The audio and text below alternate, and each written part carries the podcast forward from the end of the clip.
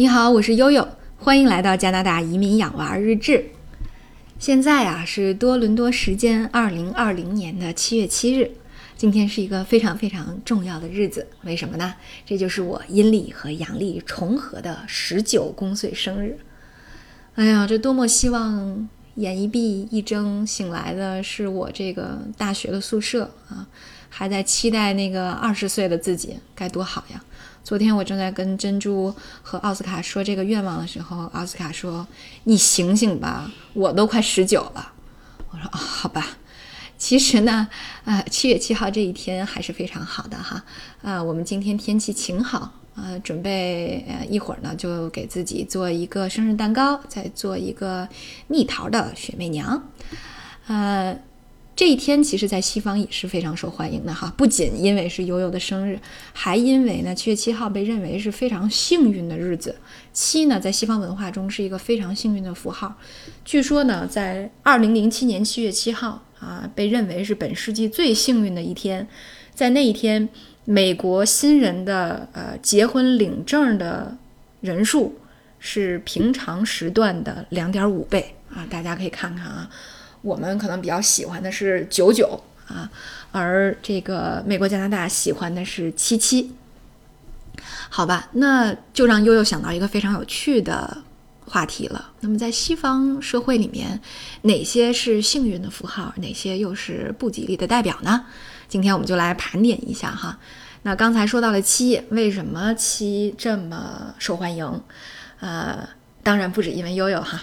啊，还因为呢，跟这个宗教、历史和地理都有很多很多的关系，啊，比方说在呃这个上帝七天创世啊，一个星期有七天，上帝的身边有七位大天使，对吧？那么在希腊啊，古希腊的文明里面是有七贤的，呃，埃及呢也认为，呃，天是有七重，地是有七层的，所以认为七是一个代表命格的数字。呃，悠悠就在想说，那除了七以外，我们还有哪些幸运哈？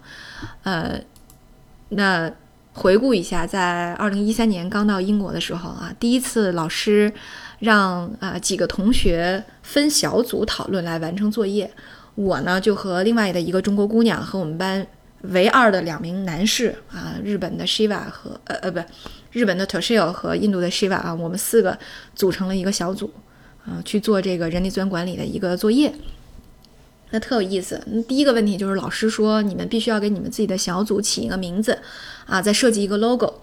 于是我们苦思冥想，哎，最后想到说我们要用 clover four，就是四叶草啊。四叶草呢是一个代表着幸运的一个特别美好的 logo。那么呃，在很多文化里，包括英国、美国啊，都认为四叶草代表的就是好运。呃，那么这个四叶草啊，刚才悠悠在后院的花池子里面扒拉了半天，也没从三叶草当中扒拉出四叶草，可见它是十分难找的。那么，如果你找到第四片叶子，那代表着什么呢？通常啊，他说第一片第一片叶子代表着信心，第二片叶子代表着希望，第三片叶子代表着爱，而第四片叶子就代表着好运。所以如果能在七月七号这天找到一个四叶草，还是很幸运的事儿。啊，在这个爱尔兰的民间传说当中啊，三叶草也有不同的含义。它的这个三片叶子是什么呢？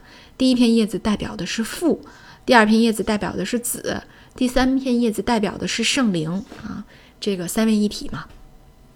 但是如果你发现三叶草的第四片叶子，那么这片叶子则象征着上帝的恩典。我的天呐，说的我激动不已啊！一会儿我再去找找吧。所以啊，这个我们第一个小组就用了 Clover Four 四叶草来作为我们队伍的 logo 啊。确实，最后它给我们带来的幸运，我们得到了全班最高的成绩啊！而且我们的合作非常好，也代表了我们四个人坚固的友谊啊。这是四叶草。那么还有什么其他的幸运标志呢？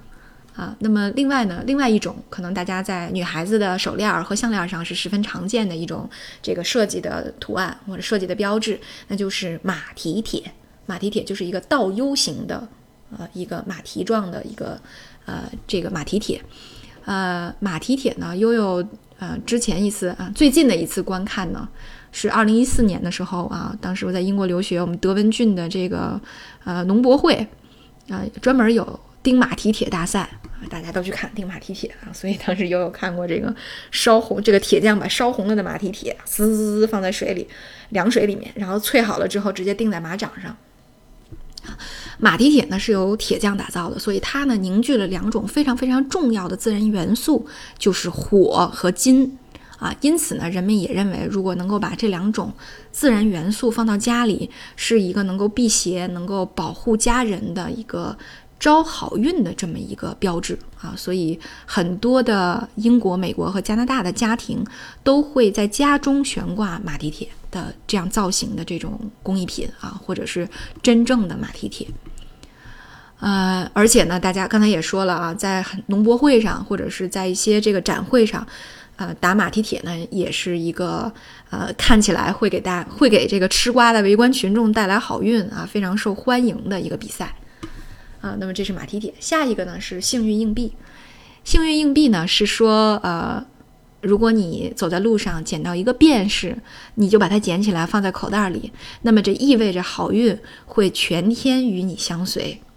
哎呀，我觉得这个中西方文化真的是很割裂啊，对立的地方有很多，这不是吗？如果在我们天朝，那肯定就说，呃，如果你捡到一块钱，你要把它放到警察叔叔的手里边，啊，但是呢，在这个加拿大、美国，你就可以，呃，顺利的，没有任何的愧疚的把这一块钱放在你的口袋里面，啊，因为好运将与你相随。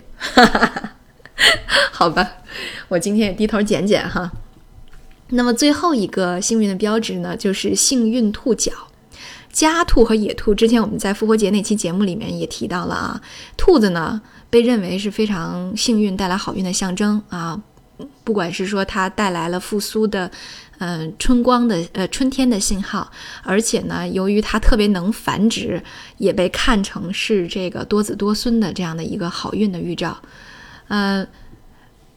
据说呢，说看见兔子在你院子里跑过，就意味着适合生小孩啊，或者是你的花园会大丰收啊，等等等等。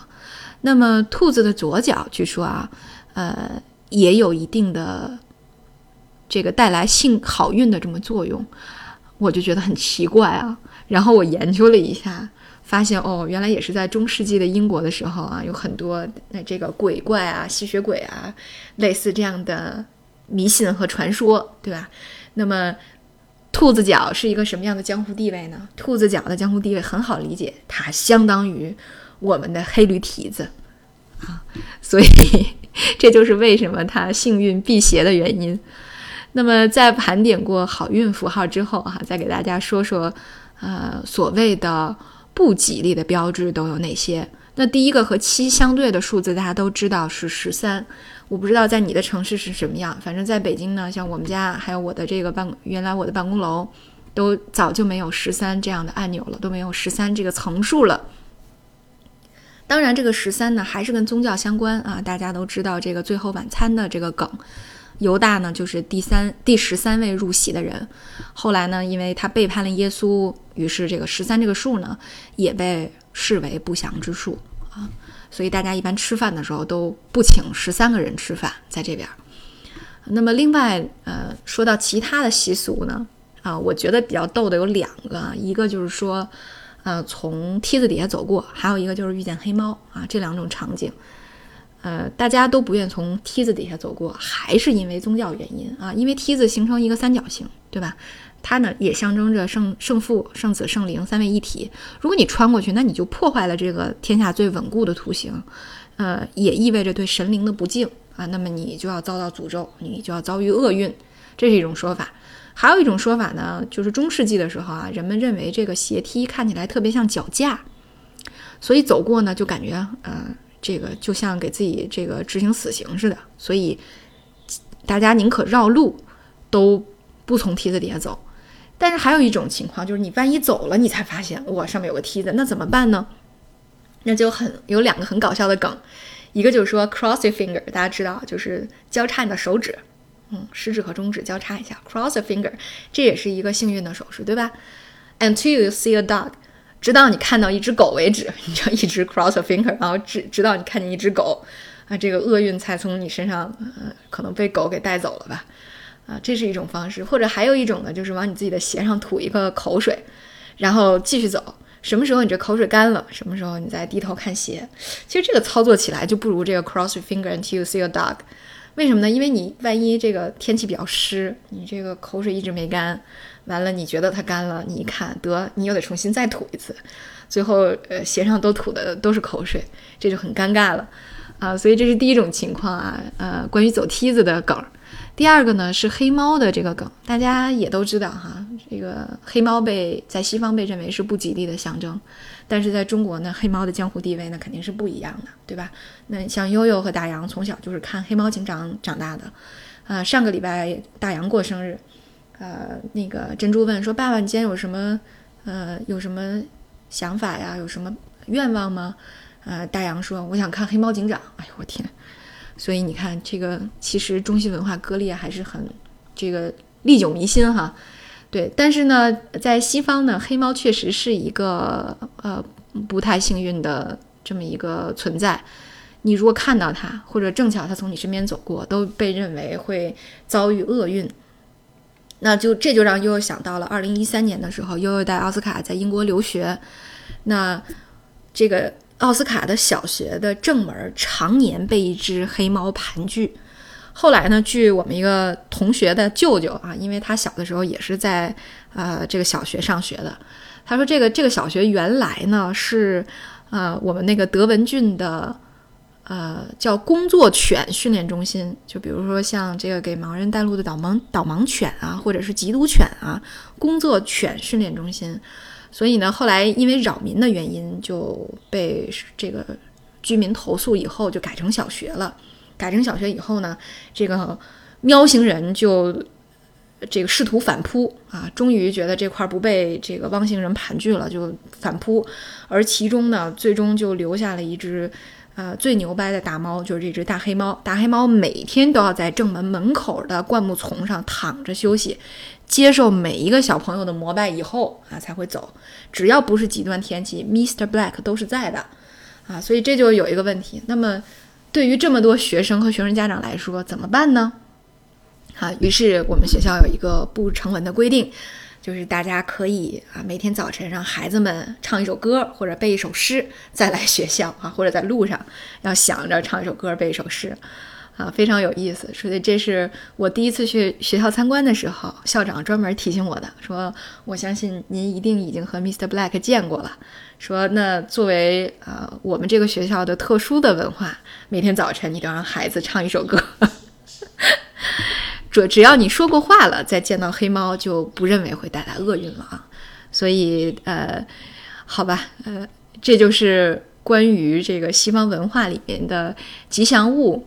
和所谓这个非吉祥物的一些有趣的梗和故事，今天呢就就借这么一个大好时光啊，给大家来分享。